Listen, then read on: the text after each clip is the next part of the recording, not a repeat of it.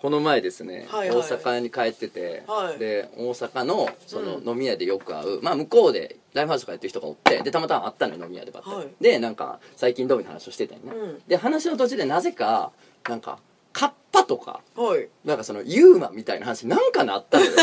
UFO とかあるやん。話になって未確認生物ですね。でなんかそのバーのマスターもなんか「いや俺カッパ見たことある」とか言ってて。で俺も「いや昔地元に亀がいっぱいおる亀池っていうのがあんねんけど、でうん。主を見たことある。めっちゃでかいやつを。え？二十歳ぐらいの時に見たのよほんまに。夜中に。みんな幻を見て。って話をしてたらそのねライブハウスのスタッフやってる友達が「僕のひいおじいちゃんはい土の子に呪い殺されてるんですっていう。ねいやもうさ要素が多いやんか。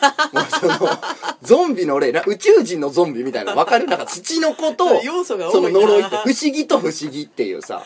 でも何それやめてもういい加減にしてくれっつってどういうことやふざけんなよっつったら「いやふざけてないんです」っつって、え？ーなんか福井県出身で、はいはい。なんかその地元になんか亀山かなんか山があって、でそのまあ山の一角っていうのかな、うん。をその実家が持ってんねんて、うん。実家の山があんねんて。はいはい。でそこに昔ひいおじいさんが、まあ、山菜採り山狩りに行ってたらしいのよ。で行っててなんか山菜とか積んでたらこう蛇が出たらしい。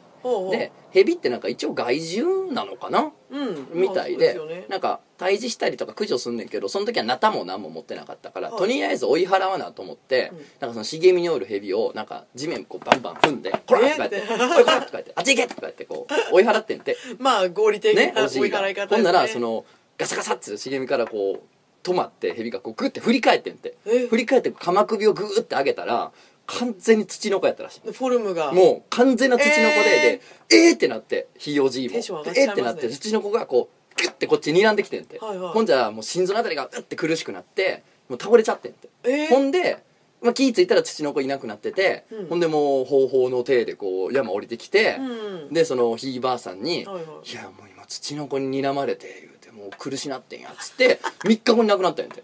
えだからもうひいおじいさんはもう土の子に呪い殺されたっていうのはもう子供の時から田舎で もう親戚とかおじいおばあにずっと聞かされ育ってんで何や。ねんそれって。ただ 一個信憑性があるのは、うん。俺らが山行ってさ、はい。あれなんか変な蛇おる土の子ちゃうかって言ったら見間違いやんって言われるけど、うん。その田舎の人でうん。しかも自分の山で、はいはい。いつも山菜取ってるってことはさ、うん詳しいやん。すんごい。いやそうですね。ね、普通の蛇とかその生き物とかにも詳しいやん、うん。その人があれは変なもんやってね。土の子やっていうかね、はいはい。普通のもんじゃないって言うってことはまあなんか変なもんは見たんやと思う、うん、うんなんかなんかを食べた直後なんにだったかんんじゃないですか？ないけどでもそれもさそこで育ったおじひいおじいやで。昔の人やで。知ってるくない？さいやいやすがに丸飲みしたんじゃないですか？なんか、ねまあね。ネズミとかを。まあまあまあ実際ね 結局わかんないけど。でまあもそいつに「じゃあお前土の子ハンターって今おるやんか。土の子って懸賞金がってるからまあ探してるやつおるやん、そうですね。数年前から。土の子ハンターになった方がいいよって言って。G のをそう継いで。で周りがさ「お前もか賞金目当てか?」っつったら「お前たちと一緒にするな」っつって。お前は土の子に殺された男の末裔やねんから資格があるっつってみんなに。か かっこいい。っこよすぎる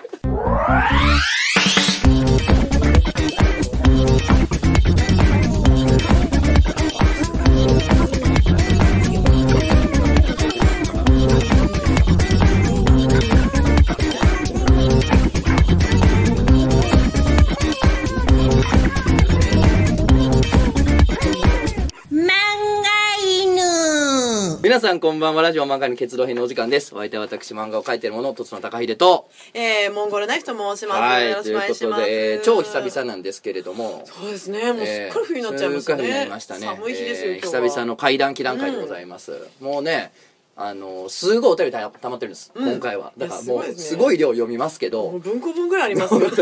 大ネタがね3つぐらいラストに控えてるんで。いやこういうのに出会えるんだなそう相当ね珍しい怖いものが控えてますんで、ぜひ最後までねお聞きいただけたらと思うんですけど、はいはい。我々もねあのー会談記談会前回と今回の間にまあいろんなことがありましたけど、二人でねちょっとすごい怖い人に会いました。怖い人？怖い話を持ってる人がいうんました怖いね話を持ってる人に会いましたね。飲み会たまたまね階段を持ってる人たちの飲み会があったん飲みですよね。会があったんですよね。そこでねあったタレントの子ですごい怖かった。です凄まじい話を持ちすぎてて、まあ、ぜひねイベントとかも本当は出てほしいんですけどね。なかなかちょっとね。ね、怪談を語る人ってイメージがついちゃうのもどうなのかなっていうのもあるのかな、ちょっとどうなのか分かんないんですけどとにかく怖すぎてもうちょっと具合悪なったよね。もう帰りに私味塩を買って頭からかけながら帰りました。怖すぎて。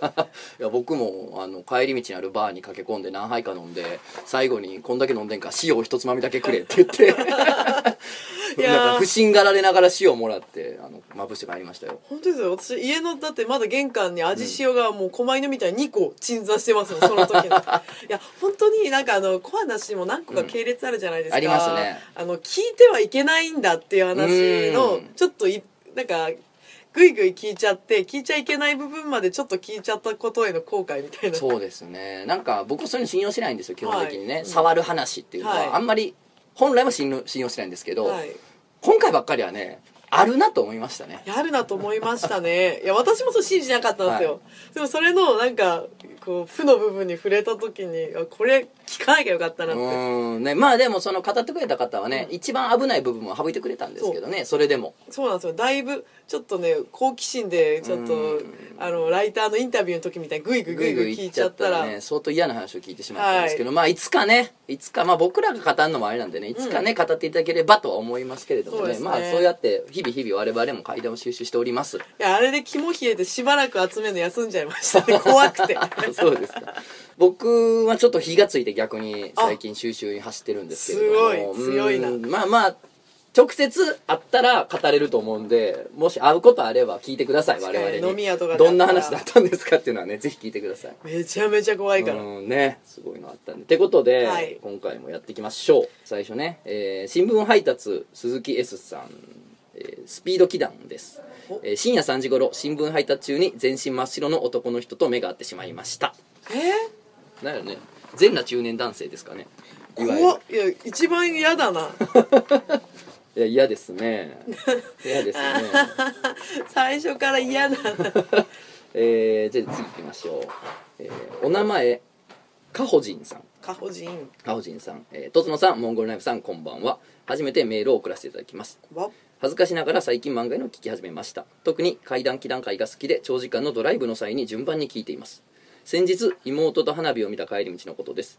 街灯もないような山道を通って帰っていたのですが花火の後から雨が降っていたこともあり霧が濃く視界も悪い日でした。ええー妹は疲れて助手席で寝てしまっていたので私の時間だとばかりに怪談会をスマホで再生して、うん。カーナビの Bluetooth と接続して聞いていました、えーあるお話の最後の部分をとつのさんが読んだ瞬間にブツッと音が途切れて無音になってしまいました。え？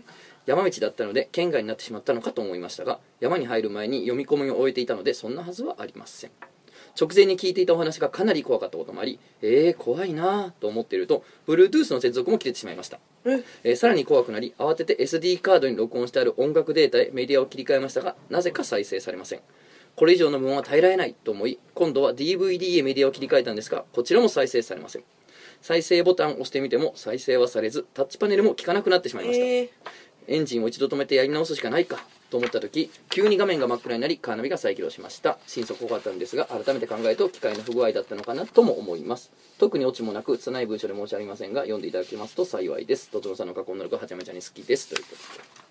いやーだからねあの僕らもほら触る話とかあるかどうか半信半疑やったけど嫌な話。とにかく嫌な本能的に嫌やなって思う話はあるって言ってたじゃないですか、うん。だからね漫画犬の怪談記なんかも聞いてたら、うん。まあ、みんなも嫌な思いができるかもしれないという可能性を感じさせてくれるお便りでしたね。で今のお便り思い出しましたけどさっきの飲み会のやつで聞きましたけど、うん。怖い話ってうん消えるっていう話で盛り上がりまああせん盛り上がりましたたね。あのー僕らがだからそのあの話はちょっと本当に厳しかったなって話がいっぱいあったじゃないですか、はいありましたありました。その話は載せれなかったんですよねそのまんまは確かそうなんですよ。文字にしようとしたら載せられなかったんですよね。ですよね。その方がね本一度出すことがあったんですけど、その時にオリジナル版が載せられなくててかデータが飛んだんですよね。何回書いても消える。消えるって。で編集部に送ってるデータも消えるっていうのでどうしようもなくなってでまあその一番やばそうやなってもん削ったらまあまあ載せれたっていう話そうなんなんでよねですすけどでそのやばいところ削って私に聞かせてくれたんですけどそうですね。その話でえそんなことあると思ってたら結構いた人たちそう消える消えるって言っててなんかね。やばい話消えるって言っててえ本当かよと思って私も帰り道に、うん。なんか前とつのさんと会談イベントやったじゃないですか。来ましたね。で一番個人的になんか嫌な話とかいっぱいしたんですけどその時、うんうんうんその時はメモそうだと思って見返したら、うん。確かに一部消えててえ？あ？ってなったんですよ。あ？これで自分で消したのかもと思ったけどでもメモ消さないやん、まあそりゃそうやんね。スマホのメモわざわざ消すかと思ってゾッとしてしようそのそその話になって あそれで帰りになったんです怖すぎ。え？本当にそういうこと起きるんと思っていやスマホのバグだとちなみに味塩って意味あんのかな？え？ないんですか？わかんない。味塩って何？美味しいしなんか美味しく調整されてるそうや塩なそうですよ。なんか普通の純粋なる塩がいいのかな。いやいや塩だと何でもいいんじゃないですか。私バスソルトでお清めたりする。まあまあ体もね、うんすっきりするしね。綺麗になるしあのやっぱりながら美容なんで除霊美容。じゃあもう一本読ませてもらっていいですか、はい。短いの。えお名前キキさんえとつのさんゲストさんこんばんは。いつも大嫌いな勉強中に聞いて正気を保っています。いや狂うやろ普通に。え今回は怪談祈談とえー、普通オタの間のような報告があるので投稿します。私は愛媛県の全く知名度のない小さな島出身なんですが私の地元にも首なし馬の言い伝えがあります。え。うん。えーまあ、以前ね怪談祈談会で首なし馬の話したんやったら、あうん。首なし馬の伝説があるところは、えー最近は首なしバイカーライタうーうん。ん。あそうだそうだ。の話に変わってるるって話をしたんですよね、はいはいはい、えー島内の寂れたキャンプ場に現れるそうです、うん。もちろん見たことはないんですがこんなに小さな島にも伝わっているので結構どこにでもあるのかもしれません。ちなみにそのキャンプ場には塞がれた井戸があり大昔に殺害された人の遺体が落ちていたなど曰くがありまくりです。そんなことにはお構いなしに小学生の頃には遠足に行っていましたがつまらない報告です。みません。これからもラジオ漫画にも頑張ってください、えー追伸私自身は霊感などは面白いほどないのですが幼少期はイマジナリーフレンドがいたらしいです。幼少期からコミュ障の片鱗が見え隠れしていて笑いましたということで。これなんかあのーやっぱ全国どこにでもあんねんなそんな話があって。こういう伝説ってあるんですね。ねって思ったんですけど、うん。俺さ子供の時にさはい。首のない馬が走るっていうその、うん。おとぎ話のような怖い話を聞いたことがあってえ？この同じ話をこの首なし馬の言い伝え。でも、あのキキさんが最初にさ愛媛県の全く知名度ない小さな島出身なんですかって書いてるやんか、はい。この話してくれたんでうちのおかんやねんけど、はいはい。うちのおかんって愛媛県の全く知名度のない小さな島出身やねん。え？だからもしもかして？て俺の田舎の人かもねキキさん。すごいすごいすごい。いやそうないですか、まあまあ愛媛県にはね知名度のない小さな島いっぱいあるんで。あなるほど。うん。愛媛県でそんな島有いっぱいあるんですけど瀬と戸内やから、はいはいはい。あんねんけどでもまあ子供の時聞いたけどなおかんに首のない馬が走るんやで言うて。でその辺の島々にそういうのがそういうのが伝わってんねやろな。な。わなんか夢あるな。夢ある。じゃあ。はい。じゃあ続いてのお便りです。えー、すごい間違って脳年レナちゃんと呼んじゃった。農祭レナさんから農祭レナさんお電 お電話じゃなくお便りです。お電話でも欲しいけどね水で、うん。確かに突然かけてきてくださっても、えー去年の冬の夜明日も仕事だなぁと寝る準備をし部屋の電気を消してベッドに横たわってスマホをいじっていた時のことです。外から木をカンカンと叩くような音が聞こえてきました。最初は町内会の人が火の元に気をつけるように夜回りをしてくれているんだと思ったのですが普段と様子が少し違います。というのも普段はカンカンと2回連続で打ちつけるような音がするのにその日はカンカンと一定のリズムで音が聞こえます。しかも移動しながら移動普段普段なら移動しながらなのが音がだんだん遠ざかっていくのにその夜は同じ場所からずっと音が聞こえてきました。しばらくしてもずっと聞こえる音にさすがにおかしいと思っているとふと窓の鍵を閉めていたか不安になってきました。それで暗い部屋を移動し手探りで窓の鍵を閉めるとその瞬間に音が止んでと自分の部屋のドアが叩かれる音がしました。え 怖い。怖っ。やだもえ普通にこの話短いけどめっちゃ怖くないですか？うなんかすごいコンパクトやけどイメージできるよな。めっちゃ怖い。え想像がでできちゃうの？これ説明上手じゃないですか？上手やね。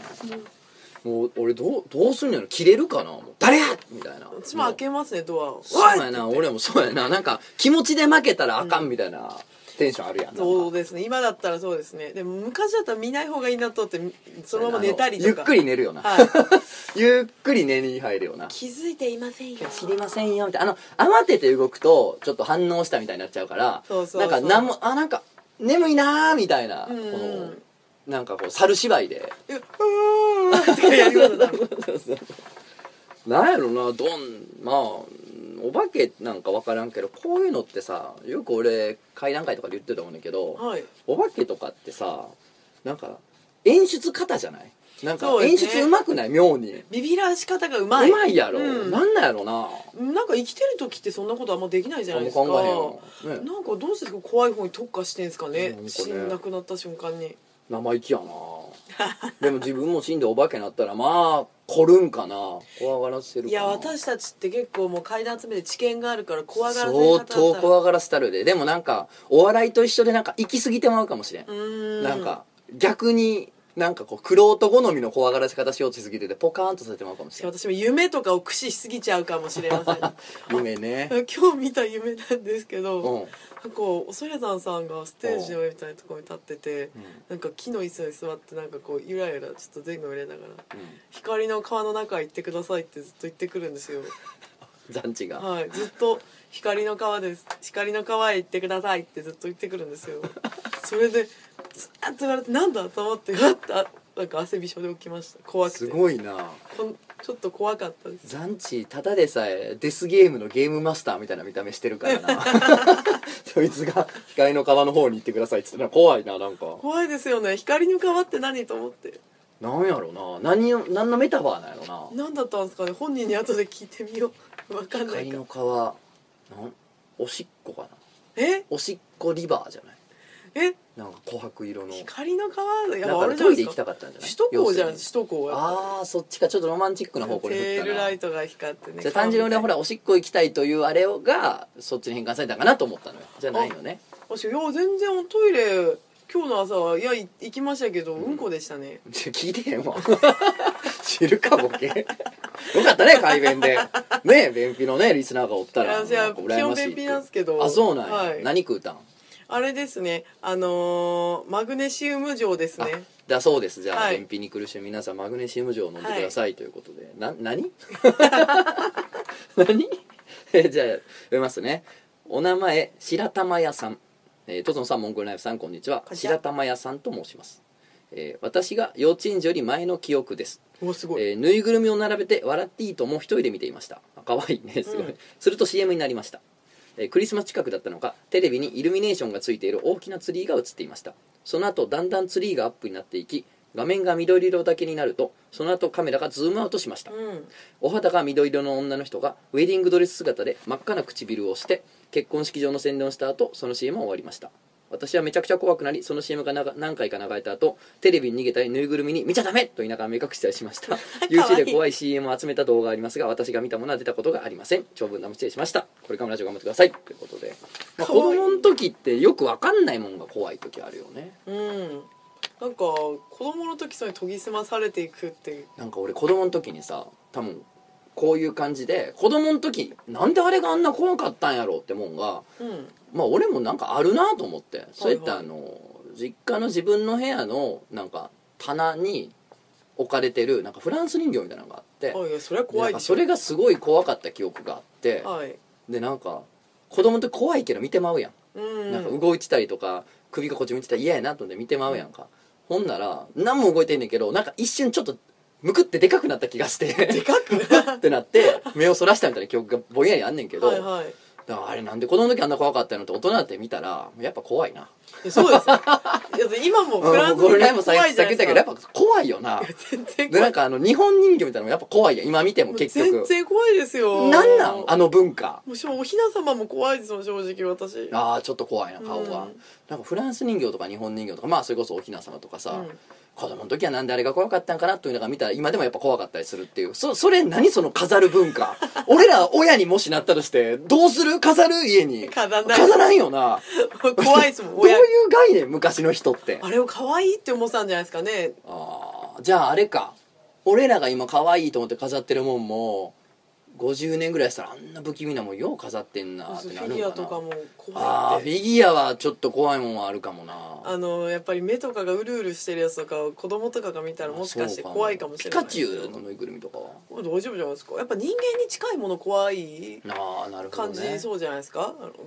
不気味の谷ではないですがそう感じる人もいるのではなまあいです確か,、かに確かに。いや完全に個人の主観ですが。じゃあ続いてのお便りです、え水餃子さんからのお便りです、えー階段祈談のコーナーに送ります、えー祈談の話になるのでしょうか。私は母とよくわからないものを見たことがあります。それは私が小学生の頃に家族と公園に行き母と私がレジャーシートに寝っ転がっていた時に上とは言ってもそんなに近くはないけれど深いところではないところに何か透明な丸い柔らかそうなもの見たことがあるもので言ったらクラゲの丸い上の部分のようなものがヒュンと通ったのです。私は一瞬何だろうと思った後母も見ていたのかなと思い母を見る母を見ると母も見ていたようでなんか今通ったよねと言っていました。周りの人たちが何か騒いでいる感じもなかったので私たち2人だけが見えていたのかもしれません。あれは何だったのでしょうか。それを見た後は特に何かあったわけでもありません。オチのない話で申し訳ありませんがいつも楽しく聞いています。これからもラジオ漫画の応援しています。うん。これちょっと私もこれ最近似たようなことあったんあそうなん今びっくりしました。いあそう？やクラゲではないんですがう。月が2個あったんですよ。ああやっぱ階段期段階もこんな回数やってるともう片方がこうなってくねんなだんだん。いやいやいやいや。そっか。これ写真も撮ったんですよ。え？ほはい。でシンマこれ iPhone ですけど1個前の携帯でう。ほなんか月が2個あるなと思ってう。ほで月月はちょっと離れすぎて撮れなかったんですけどううん。なんか黄色い玉みたいなやつがずーっと川の上にあったんですね。ほう。風船でもないしあんま移動もしないしでかいしなんだろうと思って。ほう。えどんぐらいの高さのとこに？あもうねマンションとかより高かったんですよね。あ結構高いね、はじゃあ。え？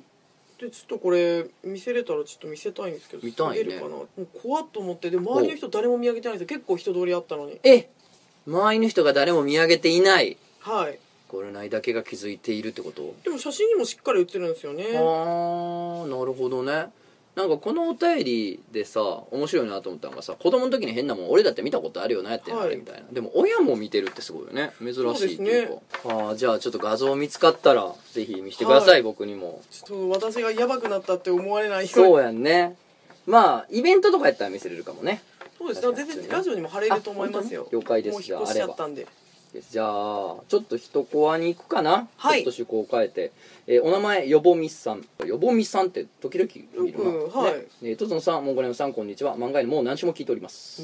とつのさんの軽妙な関西弁の語り口と、えーモンゴレムさんのあた明るくパワフルな除霊法が大好きです えー、祈願階段に当たるかは微妙ですが私の心にずっと引っかかっている話を聞いてください。簡単に言うとオカルトが原因の一つとなって友人を失ってしまった話です。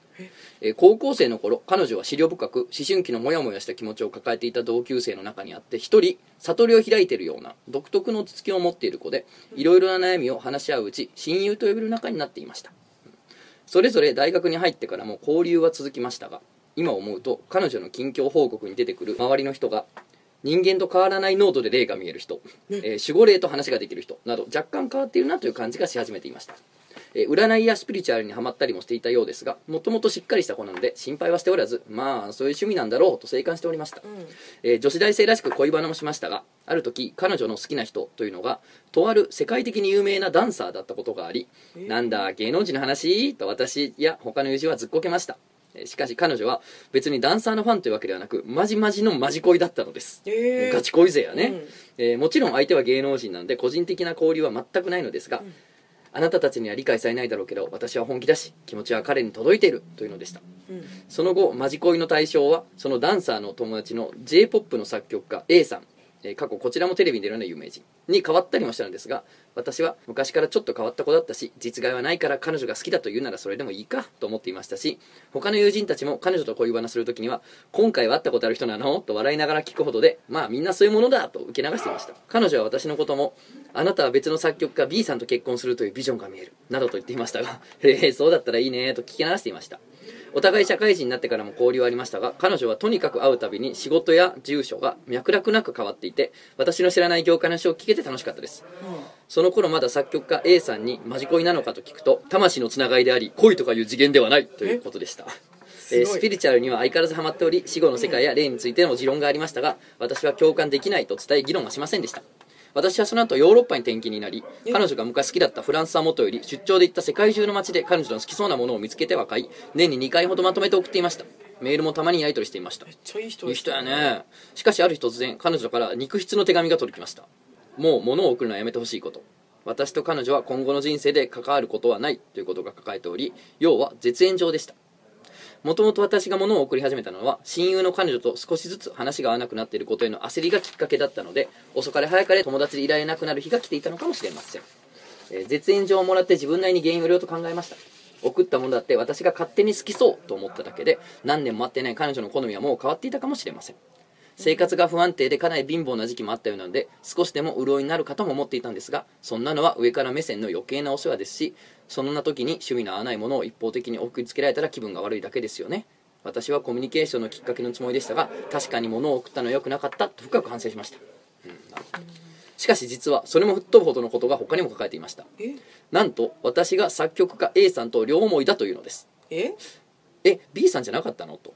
あまあ確かに B さんとあなたは結婚するというビジョンが見えるよってこうんの親友が言ってたからね、えーと思いましたとまあ冷静に考えたら B さんでもおかしいんですけれどもと、うん。まあそう思いつつ読むと私は A さんを愛しており A さんも心の底では彼女ではなく私を愛しているそうです。うんうん。彼女はもう A さんに対して未練はない。2人でお幸せにとのことでしたまた前世の記憶が蘇ったとか高次元の存在に通じたというようなことも書かれており高次元存在。出たね。時々顔を出すなひょこっと、はい。やっぱり忘れた頃にいますぜっていうね。出てくるんだ、えー高次元の存在に通じたということも書かれておりわた私はさすがにやっとこれはちょっと変わっているというレベルではないと思いました。うん。昔はアイドルにマジ恋する痛いファンみたいなものかと捉え本人が幸せならいいと思っていたんですがよく考えたら例のダンサー私が考えていることを踊りに反映させている作曲家 A さん私のツイッターを読んで曲を作っている。などと本気で主張するのは痛いファンとは一味違うような気がします。精神科の医師に個人的に相談しましたが統合失調症のよくある症状に当てはまるとのこと。私は友達としての最後の務めだと思い私のことは許してくれなくてもいいからとにかく病院に行ってほしいと手紙を書きました。病気じゃないなら私の言いがかりだったということだけで済む。とにかく病院に行って今感じていることを医師に話してほしいと。その返事は今も来ていません。他の友人たちとも音信不通だそうです。私は怪談気談は好きですし自分の不思議な体験も、えー解き明かしてしまえば枯れ尾花だとしても。不思議なまま楽しみたいと思うほどです。幽霊は信じていませんが信じている人がいてもいいしその人たちが全員病気だなんて思っておりません。不思議な世界が絶対的にないと主張したいわけでもありません。でも作曲家 A さんを愛していないという自分の気持ちだけは確かなので やはり彼女のはどうしても妄想なのです。オカルトとかスピリチュアルとかにハマっている人の中には本当に治療が必要な人も隠れているんだと思います。もっと早く気づいていれば彼女の信頼を失う前に受診を進めていたらと今でも思います。その後どうなったかは分かりませんが誰か周り病院に行かせてくれる人がいて悪化しなければいいなと思います。ちなみに絶縁状をもらったところ私は日本で婚活をしておりちょっといいかなと思った男性に実はゲイなんで外に愛人を作るがそれでもよければ世間体のために結婚してもいいと言われ呆然としたんですがなぜか愛人を公言するような人と結婚したら A さんが悲しむわと思って冷静にお答えできたのでよかったです。その後婚活もやめ A さんとも B さんとも結婚知らず今独身で楽しく暮らしております。ということですねああ面白い話、ね。面白いって言っていいのか。まあ面白いいって言っていいか。まあその方がねまあどうなんでしょうね。病気かどうかはまあ実際わかんない。僕はまあ医者じゃないかわかんないんですけれど。まあ平穏に暮らしていけたらいいよね。まあ知らないところでおのおの幸せに暮らせたらいいですけどねえ。まあ時々おるよな。お？そうそうか？みたいな人が。まあまあまあまあ。俺あのー僕はその性格が本当に終わってる人間だから、はい。あのツイッターで「親?」みたいな人を見つけたら、はい。ちょっと観察しちゃうんですよ。えーその、あのーしばらくか監視ってほどじゃないですまあそういう感じですよね、はいはい。監視というほどではないけど、うん。最近どんな発言してるかなって見に行っちゃうんですよね、うん。そういう僕だけの水槽があるんですよ、うん。そういうアクアリウムがあるんですけれども、あこんな魚を入荷したぞみたいな。こんなエビがみたいな。綺麗な風。うん。いやいやいやあの動物園で。まあ僕終わってるんでね性格がはいそういうのがあるんですけど、その中に一人、はい。まあ、ずっと不思議なツイートしてるとこおんねんけど、はい。その人のツイートの中に時々パウロってのが出てくるのよ。パウロ、うん。えせいせいパウロがどう？パウロがどう？はい。っていうのそいつがたまにねまあ10ツイートに1回ぐらいパウロがどうしたって出てくるんやパウロがこう言ってるとかって。ななんかって思うやん。そのなんかすごい、はい。な何？その海外っぽい名前やん。そうですね。ね？そのキリスト教の出てくるぐらいだから。そうですよ。あの洗礼名とかでよく使わそれる。う。なんかね多分ねローマ法王をそう呼んでるっぽくて。はいはい。ローマそう。ローマ法王と友達っぽいんですよその人の中では完全に。だからそのこのこの人がパウロってずっと呼んでる人物が誰なんやろうっていうのを思っててんけどローマ法王のことをそう呼んでるらしいっていうことにぶち当たった時にやっぱなんかこうすごいもんが来たな俺の中で。すごい。人スケールがちげえなって思ったな。いやーえ今の人誰なんですかね？今の人誰やろね。でもなんかねんなんかヒントはなんかパウロとなんかトランプがなんか俺にこう言ってるからさみたいなことをやっぱ言っててえ？みたいな。そっからあそうかそうかみたいな。だんだん読めてきたみたいなのがあって。でもそれが読めたことによって俺は一本またちょっと深淵に近づいてしまった感じがして怖かったけどね自分ではね、うん、まあまあ心穏やかに皆さん生きていければいいですねということでございます。今誰かって検索全然わかんないですね。なんかフランシスとかペテロとかそうですね。なんかそんなんが続くからね。ちょっと分かんないですよね。ここで私のあの見た月ではないけど球体の写真出てきましたよ。あー何？月はお月っぽいけど確かに。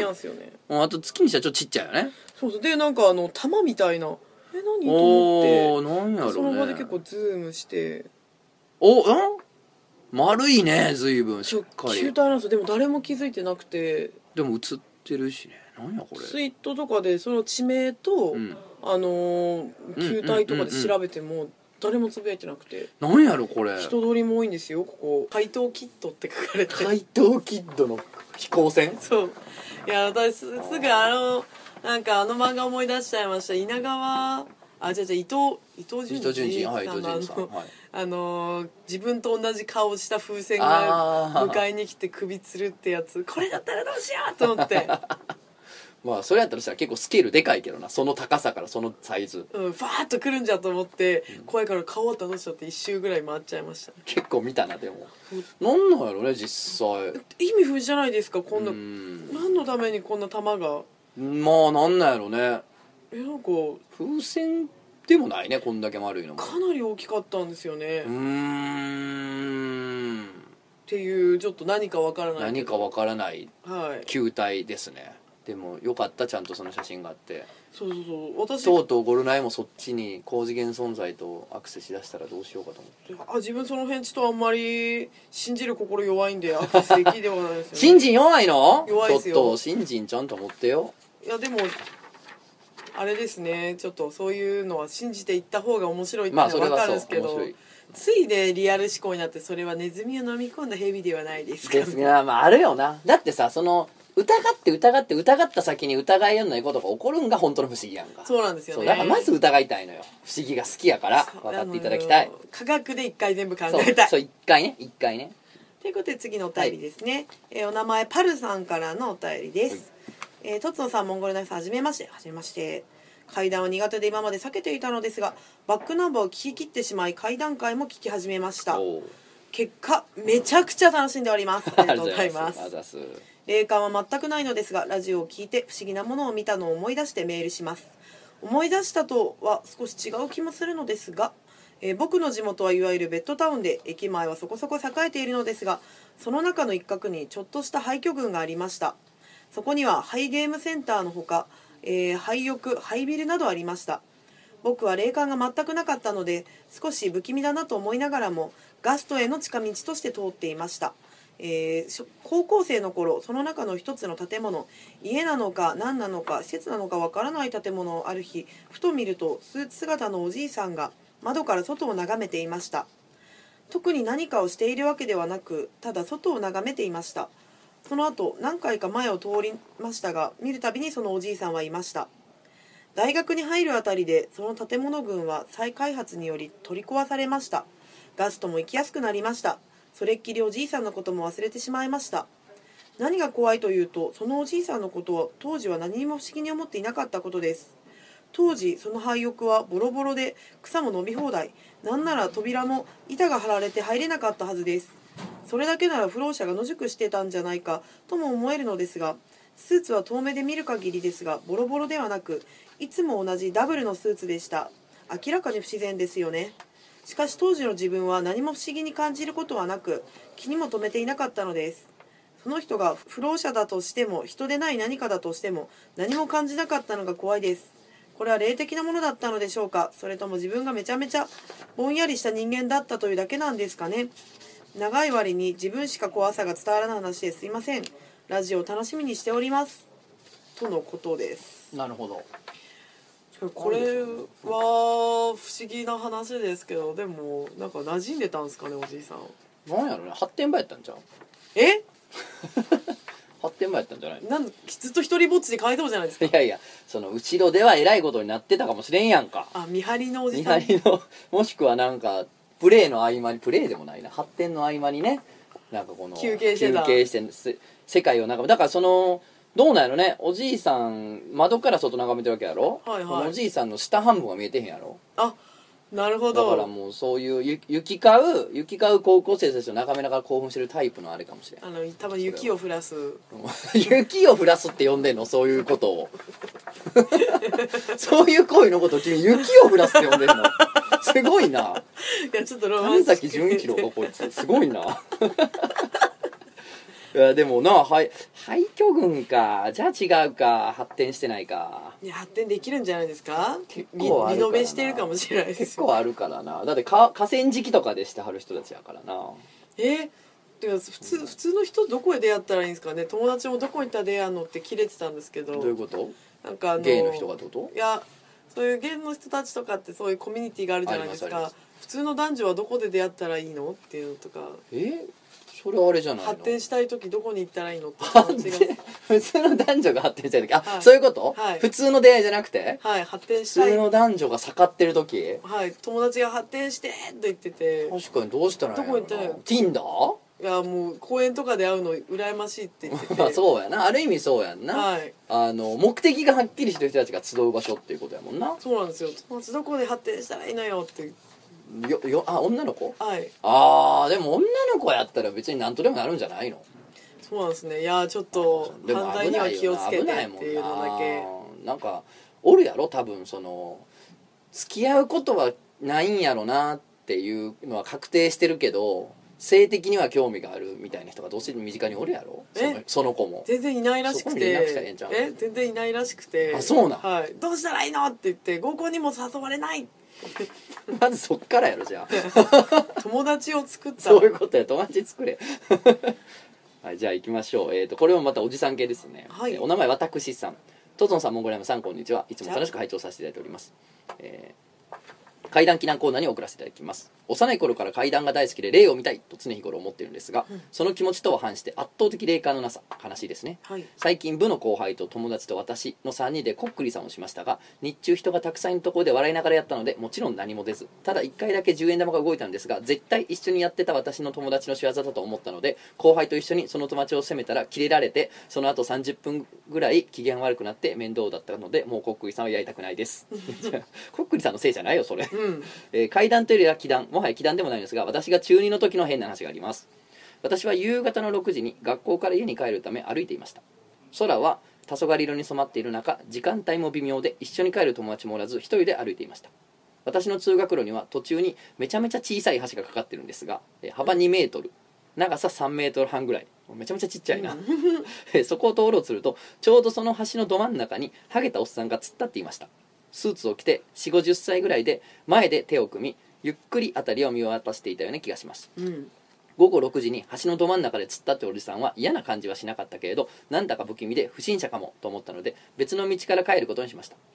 別の道に向かって歩きながらこれはもう一回おじさんのところに戻ったらおじさんが消えているよくある階段のやつではと思いワクワクしながらおじさんのところに戻ったらなんと本当におじさんが消えていたんですえびっくりして何かの冗談かと思い辺りを散策してみてもスーツ姿のおじさん見当たりません。私がおじさんから目を離してもう一度橋に戻るまでわずか15秒。うん。えわずかといっても15秒とは結構長いものです。私が目を離した瞬間ダッシュで近くの家に入ることもできます。うん。ただたとえそうだとしてもどうしてそんなことをしたのかなんであんなところに立っていたのか何かおじさんに事情があるとしても自分が不思議な体験をしたと信じたい私は幽霊を頭ごかしい一説を押しますもしかしたら女子中学生が自分を見ておじけづいているところを見て興奮する変態なのかもしれませんがその時の私は部活が微妙な時間帯に終わり完全下校30分前くらいに歩いてたんでその時間帯歩いている女子中学生は私しかいませんでした。もし女子中学生目当ての変態なのであれば完全下校のみんながわらわらと学校から出ていく時間帯に突っ立っているはずだと思うので少し不自然かなと思います。お二人はどう思いますか？ということですね。雪を降らせるそうやねんな。雪雪を降らせようとしたってことですそうですね。でもほらそういう雪降らせおじさんはさ、うん。ななんなん雪を降らせるって どういうこと？射精のメタファーなんそうです あのはさはい。大量の女子中学生を見たいやつもおればさ、はい。ねあの一人のところを狙って眺めたい人もおるやろうから、ね、お気にをね。うん。まあどっちにしても嫌な話ですけれども。ねそうですね。で15秒でどっか行けるかな。うーん確かにな。あと幅2メートル長さ3メートルの橋の真ん中に突っ立ってるってもうさ邪魔でしかないから。そうですね。狭いですねだいぶ。うんなんやそいつって話だよね 単純に。不審ではあり不ますが。審ではあるけどね。まあでもこの突然おじさんが現れてそして消える、まあ、さっきのおじじいもなんやってんって話だけど、なんだろうな。おじさんってすごい多いやん。まあ僕もおじさんのルーキーなんですけどなんか不意に消えるってやっぱおじさんあるあるじゃない？なんかおじさんがいた気がするけど消えてましたって話なんか多くない？なんか妖精になって近づいていくんじゃないですか？小さいおじさんの話もあるしさ、うん。なんかそういうことなのかな？はい。では次のお便りです。えー、ちねちゃんあの半角で書いたやつかなちねちゃん、はい。ちねちゃんからのお便りです、どうもこんにちは。ラいつもラジオ楽しく聞かせていただいております。階段避難のコーナーに応募させていただきます、えー私は小学生に上がるまで実家に住んでいました。特徴として玄関からまっすぐ廊下が続いていて横の方に部屋があったり階段があったりします。今回はその実家に関するお話です。小さい頃の私は夜中に熱を出すことが多くよく母に連れられて夜中に病院に行っていました、うん。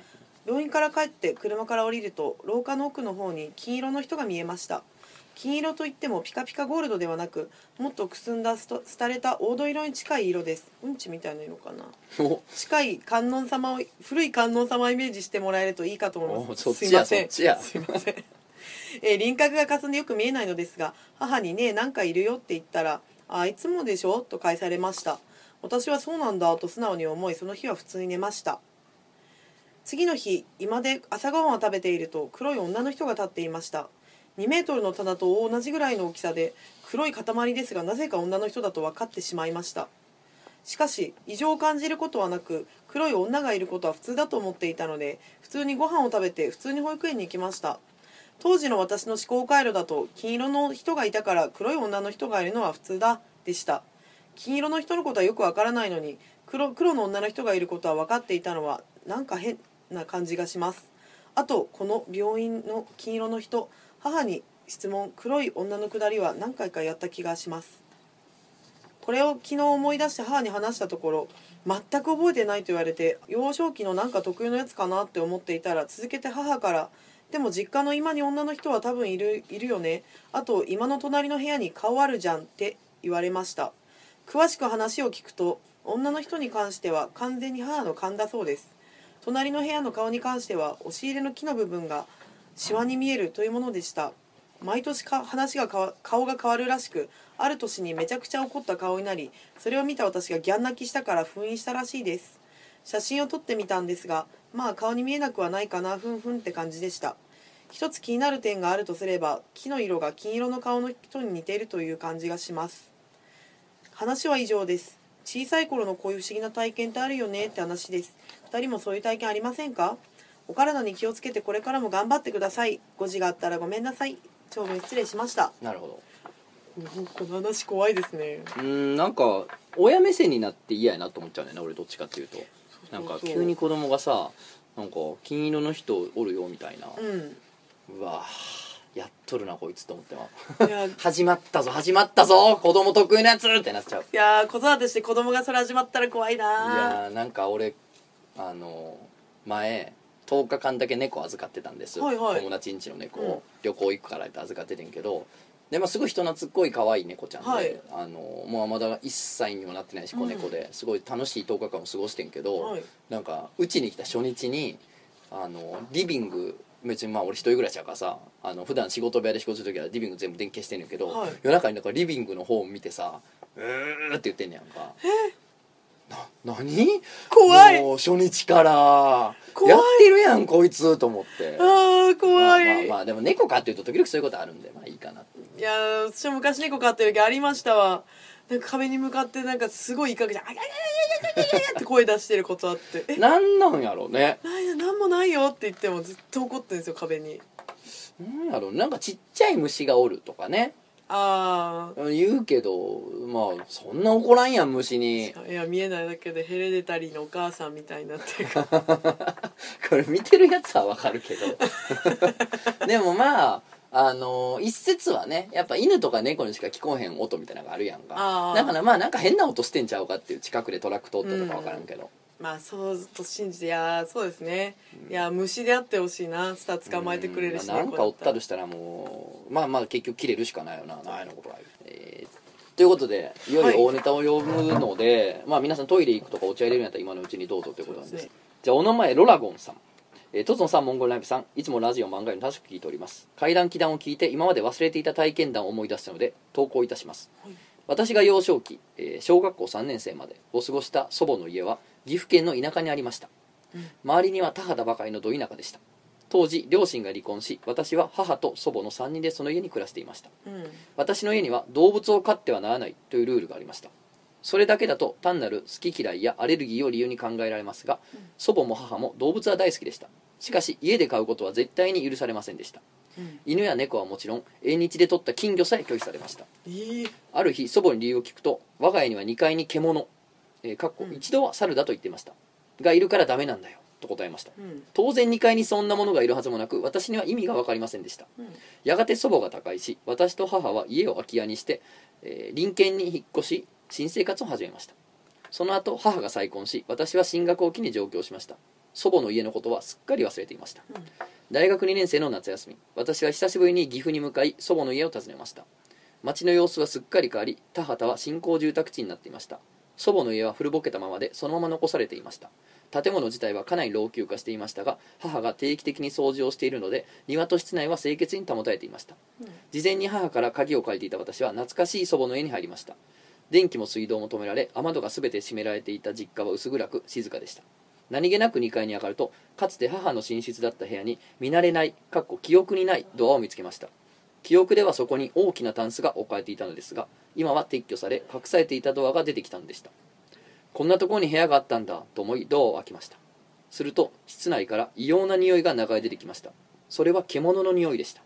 牧場や動物園で感じる周期を何十倍にもしたようなおぞましいほどの匂いでした。何か腐っているのかなと思い中を確認しましたが何もありませんでした。一歩踏み込もうとして正面の壁に何かが貼られているのに気づきました。それは和紙のようなものに描かれた獣の絵でした。顔は猿と鬼と人間を混ぜたような形をしており大きくくぼんだ目でこちらを見て耳まで裂けた口で笑っていました。体は毛に覆われ両手両足を上下に上げ踊っているようでした。絵を見た瞬間これ以上入ると良くないと直感し急いでドアを閉めました。周期を吸い込み気分が悪くなり祖母の家を出て庭の端の側溝で吐きました。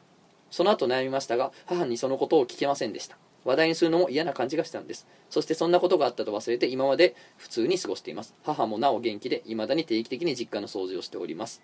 え追伸。もう一つ思い出したことがあります。大学1年生の時恋人の家に遊びに行き夜そのまま泊まりました。彼女はトイプードルを飼っていました。翌朝目が覚めると犬が泡を吹いて目を向いて倒れていました。急いで彼女と動物病院に運びましたが心臓発作で夜のうちに死んだということです。何か関係があるのでしょうか？長々と失礼しました。めっちゃ怖い。あー。やだー。いややだー。なんかね最後の追伸に関してはそりゃ偶然としか言えないところもある、うん。偶然と切って捨てることもできんねんけどもうこの、えーロラゴンさんはそういうことが今後人生で起こるたびに偶然と思えなくなっちゃってるよね、うんと思う。もう,、まあそうもうある意味ではもうそういう呪いにかかってるというか自分がなんか関係あるんじゃないかっていうのがよぎっちゃうよね絶対今後。そうなんですよ。何があっても。いやー嫌だ。というかあの家族がそういうものがある存在を隠しているっていうこともなんかね怖い。ずっと住んでた家にまあ言うたって小3までかそうそう。やけどさずっと住んでた家にさ知らん部屋あんのってめっちゃ嫌じゃない？めっちゃですよね開かずの間の存在が怖すぎる。俺友達ん家にあったもん階段期なんかで言ったと思うけど、うん。あのアパートを改築した家に住んでるやつがやっぱ引っ越しの時に知らん部屋出てきたっつって嫌よな。いやいやまあまあ古かったからいいけどね、うん。さっきまで人生活してた感じやったら最悪やろな。いや本当ですね。ううわうわでもその絵も怖すぎる。なんかどういう絵かなんか想像つく感じだし。んねえかすごい何やったんやろねそな。の獣がいるっていう獣の気配。いやもう怖い怖い怖い。全部怖かった今の話。ーよかったです。俺もなんかゾクゾクしましたね。匂いまでなんか想像しちゃいました。ね。えうん、嫌ですね。ああいい話でしたね。いい話ですね。そこなんとかねリフォームしてエアビーにして海外の人住ませましょう。そうですね。まあその方がいいんじゃないですか、うん。むしろ。そうそう。なんか気が通るよ、うん。そうね。いいよ。荒稼ぎしましょエアビーって本当にいいですね。ういいですね。じゃあ次のお便りです、えーお名前デブは咀嚼回数が少ないさんです。いいのいつも送ってくれるんだよね。ありがとうございます、うん。いつもいつも。こんばんは。ご飯は30回噛む心構えを、ま、毎回9割方食べ終えたところで思い出す。今日この頃です。まあご飯30回噛んだら大体まずなるからね。はい。うん。心構えあるんです、ということですよ。それでは階段祈談のコーナーに投稿します。知人の S さんが勤めていた会社では業務の一つにハウスクリーニングのような業務がありました。厳密に言うと違うらしいのですが説明が難しくてよく分かりませんでした。中には孤独死されたご老人の部屋などに赴くこともあるあったそうです、えーその時もそういった案件の部屋に S さんは上司と2人軽トラに乗り作業へと向かいました、えー物件は木造アパートの2階畳の居間と台所というドラマなどに出てくるような昭和のアパートな一部屋だったそうです。昼休憩の時間上司は軽トラの車内で S さんはその部屋でおのおの休んでいた時のことです。え部屋で休んでたの？結構弾力あるね。すごい。うん。またまだ雑多な荷物が残る居間で仰向けに寝転び携帯をいじっているとすごい、えー頭上からガタガタと物音が聞こえてきたそうです。その時 S さんは台所側に頭を向けて寝転がっていたのですがどうやら居間と台所を仕切る半開きのすりガラスの引き戸がきしむ音のようでした。風のな風か何かで揺れたのかなと思ったのですが部屋が部屋なだけあってそれ以上頻繁に起こるきしむ音が聞こえるたびに妙に頭上が気になってしまいました。この引き戸が正面に立った時に膝やすねのあたりまでの高さ高さまでの部分が木でできていて、そこから上がすりガラスをはめ込んであるよう仕様になっていたそうなのですがザ昭和の家屋って感じの引き戸です。説明が下手ですみません、まああるよね。わかうんるわかるわかるね。だから半分から下が半木で分がきうん。そう上がすりガラスの引き戸。まあまあ見るよな古いドラマ。まあばあちゃんちとかでうんそう見よね見るよね。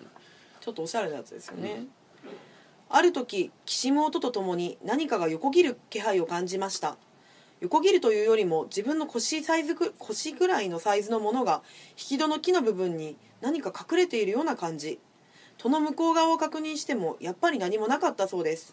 S さんは多分自分の前髪が揺れてそう見えただけだ。わ一度こういう思考に陥ると何でも怖くなっちゃうから一旦忘れと思いたり昼休みを切り上げて作業に戻りました。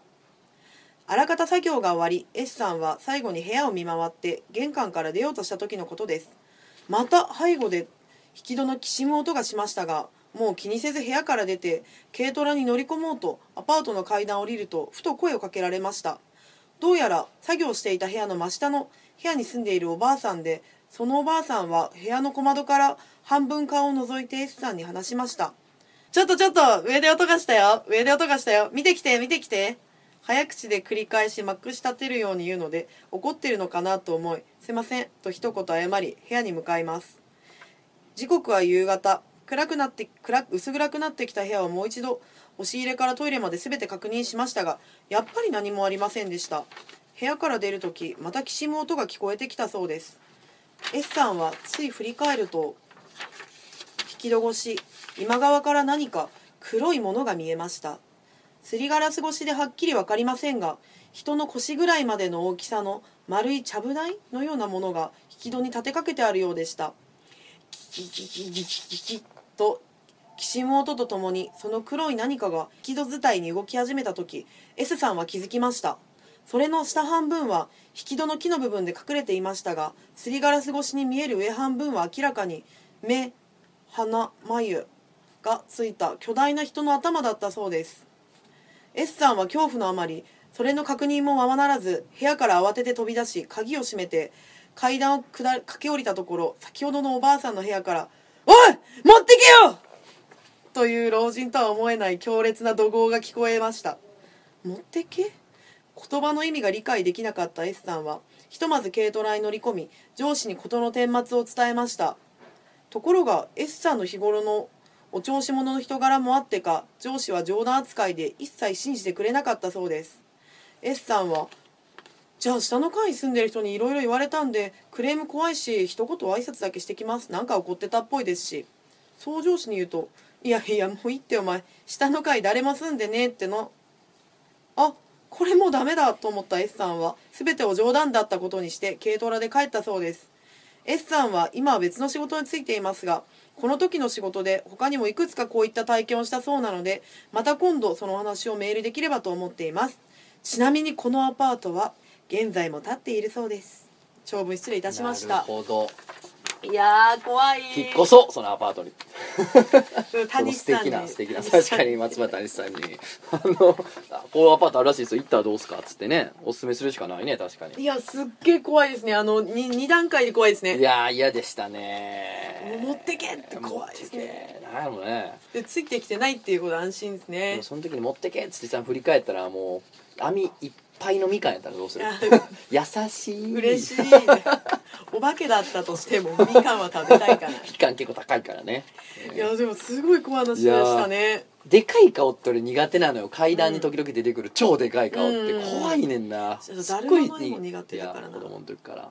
ああでかい顔やなあれも。そうあれの掛け軸のやつとかも結構私も怖いなと思うんですよね。でかい顔出る階段苦手です今更言いますけどいやで二重で怖かったですこれ本当何回も言いますけどいい話でしたね。と、はいい、うことでじゃあ今日最後のお便りになります、これもおネタでございます。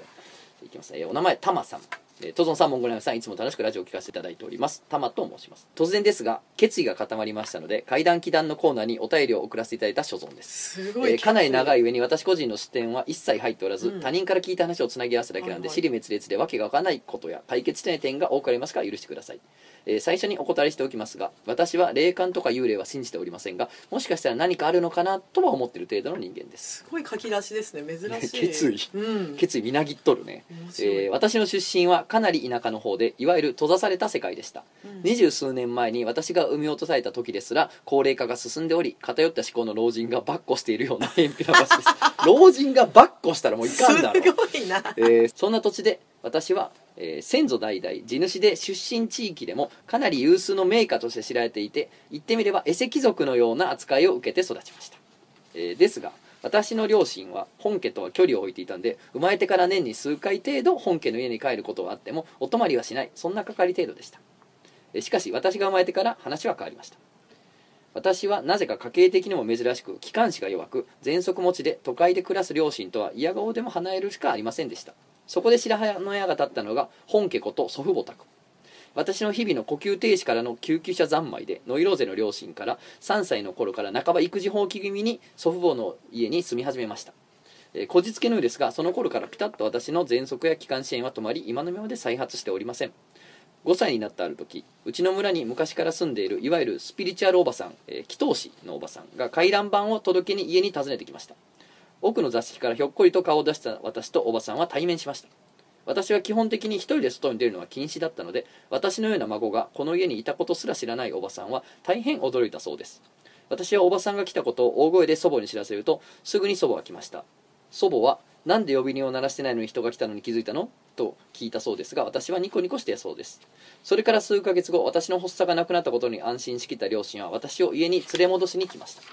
問題が起き始めたのはその頃からでした私は本来おとなしい子供で喋ることも挨拶程度で基本的にはお絵描きをして一人で遊んでいることが常だったんですがある日母が家に帰ると家中の紙という紙全てがハサミで細かく切り裂かれており床に散乱していました。漁師の寝室は母の買いたてのブランドコスメがベッド中にぶちまけられ香水瓶は鏡に投げつけられて割れており異様な光景だったそうです。当初泥棒だと思っていた母は慌てて兄と私と双子の妹弟を探したそうですが兄はクラブ活動から帰ってきておらず無事でしたが子供部屋では仏壇に上げられたろうそくの火で横髪を燃やしながら泣きじゃくる私と、えー私に髪の毛をめちゃくちゃに切られまくった双子が何も理解しない様子でポケットしていました。当然私はこっぴどく怒られ意味不明な言葉を高いキンキンとした声で叫びながら泣きじゃくりその日は終わったのですが次の日に真っ白なクレヨンで両親の寝室の台に「ごめんなさい」と書いたそうです。立て続けに起こったそれらがまるでホラー映画の「オーメン」のダミアンみたいだった母は私を怖がり再び本家に戻しました。祖父母はそれを幼いから仕方ないこととして人寂しかったのもあったのか私を快く受け入れてくれました。ですが事件はそれだけでとどまりませんでした祈祷師のおばさんがまた花見の手伝いである日訪ねてきて私がポツンと縁側に座っているのを見ると髪を振り乱し発狂しながら連れ去ろうとしたそうなんです。ええ。私の腕をつかみ上げ無理やり家の外に引っ張り出し森の奥へ連れ込もうとするおばさんに気づいた庭師の方がすぐに人を呼んできて事なきを得たのですがその後も大声で「森に行くよ」いや「あの子を出せここにいちゃならん」とわめくのでおばさんは警察に連行されました。それから今度は数日後ついに私は行方不明になりました祖母が昼ご飯を取りに厨房に行っている数分の隙に私はテーブルから姿を消してしまったのです。当然村の人は総出で探したそうですが夜になり手に負えないと分かると警察にまで連絡が行きました。ここで当たり前に第一容疑者のおばさんが疑われるんですが本人は拘置所により私に手出しができるわけもありません。1日2日とついには1週間が経ちもはや絶望的だと思われていたある日祖父母宅にご近所の方が駆け込んできました。お宮でたまちゃん見つかったよと。お宮は祖父母宅から徒歩2分程度の場所にあり川のすぐそばのご神木横に建てられた大きな神社のようなもので木々に囲まれた山の中にあります。当然祖父母は何度もそこを確認したはずの場所です。が私はそこで寝ていたそうなのです。祖父母はすぐに警察を呼び、えー精液の付着がないかどうかや、えー暴行されてないかを確認しましたが暴行はおろか私は消えた時と同じように清潔で裸足で出かけていた私の足裏すらも綺麗な状態でほんの数秒しか経っていないような状態だったそうです。起きた私はいろんな人に覚えてることを聞かれましたが私は記憶がなくご飯を待ってたとしか答えられずいまだに私にはその時の記憶が本当にありません。村の人たちはこれを不気味がり私が神隠しにあったんだと祈祷師の件と結びつけて噂立てました。しかし祖父母は自分たちが見放せば私が一人になってしまうのを憐れみ未だに面倒を見てもらっています。その後私の失踪や気候は大方収まります。がやはりその時の記憶や人格は鳴りを潜めておりお話しすることができず残念な思いです。えーいろんな人に私で怖かったことを聞くと両親は私が生まれる前に双子を身ごもったそうなんですが残念なことに生まれてくることはなく次に生まれたのが私でした生まれた瞬間からこの子は何か違うと思った両親は私の名前を、えー例えば兄が一郎双子に二郎三郎みたいな関連付けた名前をしようとしていたんですが急に玉と兄弟と全く関係ない名前を付けてそれを避けました。うん。私が生まれると「ママ双子かわいそうだから産まんとね」といったようなことをたどたどしく告げたそうでそして私の次に生まれたのが双子でした。母が私を恐れる理由はなんとなく理解はできます。落ち着いたと思った時に散歩中急に祖母に近くにあった家を指さすとここにいた女の人が怖いと言って女性が自殺した後無人の家のことを言い当てたりいとこの結婚相手を結婚詐欺師と初見で気づいて追い払ったり異様なほどに第4感が優れているエピソードもありますが長くなるのでこの辺は割愛します。全部聞きて長々とすみません。怖いとは違うのかなと思いますがなんとなく送った方がいいかなと思い送らせていただきました。もともとはもっと前から送りたいと思っているんですが、えー22歳になった誕生日に嫌なことに気づいたのでどうしても自分一人で考えたくなかったからです。それは何かというと私が嫌いになったり疎ましく思った周りの人が狂ったり自分の周りから一人もいなくなったのです私は本来人と関わることが好きではなかったのですが色目を使ってきていた隣の家のおじさんが誕生日祝いと言わんばかりにその日の朝に文字通り狂いました。尻滅裂の行動の後に下唇を自分で噛み切り今はどっかの精神病院だそうです。そのようなことが今も昔もよく思い出すと頻繁に起こることに最近気づき申し訳ないというかいたたまれなくなったのでメールで謝罪を兼ねたというところも大きいのですと。逆に私が好ましく思ったものが全くの無名からブームになったり急に有名になることも多いのでラジオのお二人にはそうなってほしいと願うばかりです。なかなかと面白くともなんともない姉妹のないダブルメールを失礼しました。これこれからも応援しております。ということで。え好かれたいですね。いや好か れたい。タマさんには好かれたい。タマさん押してくだ大好きさいね。俺たちをどんどんもう本当にあのレッドカーペットまで誘っていただければと思うんですけれども、本当にあのニューヨークまで連れてってください。でもこの二人すごい珍しいなと思ったのが、うん。神隠しされた側の話って聞いたことなくないあの言い回しがすごい面白くて私は行方不明になりましたっていうのとか。すごいよなドラマよなこの一文。私はとうとう行方不明になりました。何？すごい面白いですねびっくりした。怖いけど面白い、まあね不今思議今までにないないだかららすごい階段期段階もこんな続けてるとねこうレアな。こうお宝みたいな。お宝みたいなお便りがやってくるんだなとそういことで面白かったです。ー珍しい話をありがとうございます。ありがとうございます。ねどんどんドキドキしちゃった。どんどんそういう不思議当事者からのお便りをお待ちしてますね、いや皆さん行方不明になった時の話をお待ちしております。なんか田舎の話多かったね、うん。今回ね。確かに。うん。都会の話最近ないですね。うん。やっぱ田舎っていろいろあんのかな、うん。だからこの前僕らがね今日冒頭に話したお話聞かせていただいた方もねなんか地元はやっぱ田舎でみたいな。そうですね。結構田舎の時の話ででしたね。も親子3代女の人には右目の白目にほくろがあるのよね。そうなんですよね。その白目にほくろがある女の人が全員何か変なものが見えるっていう家系やつ。ジョースター家みたい漫画じゃん。かっこいい。っこよすぎる。かっこいいですよね。いいよなそういう。まあいいかわからんか苦労したって言ってたしねだいぶ、うん。うん。もうだいぶ見えなくなっちゃったんですみたいに言ってましたけどねでもいい話でしたよ。まあそう珍しい人当事者からのお便りどんどんお待ちしております、といいうことで。やー引き続き皆さんお便りお願いします。僕も最近またねさっき言ったみたいにあの最初言ったみたいに収集してるんで、うん。ちょっとね最近いくつかまたいいの集まったんで次回あの披露したいと思います。私もちょっと仲いい友達がなぜか最近そういういろいろ見えるようになってきたっぽいで今熟成してるっぽいんで。なんか俺らには怒ってないけど周りに押し付けてんのかな？あなるほど集めた結果。不思議なこと起これって俺らが思いすぎてるせいで。周りが歪んできてる。周りの気が歪んできてる確かに。そういうのあるな。じゃあ引き続きまたはい集めてねはい。お待ちしております、よろしくお願いしありがとうございますました。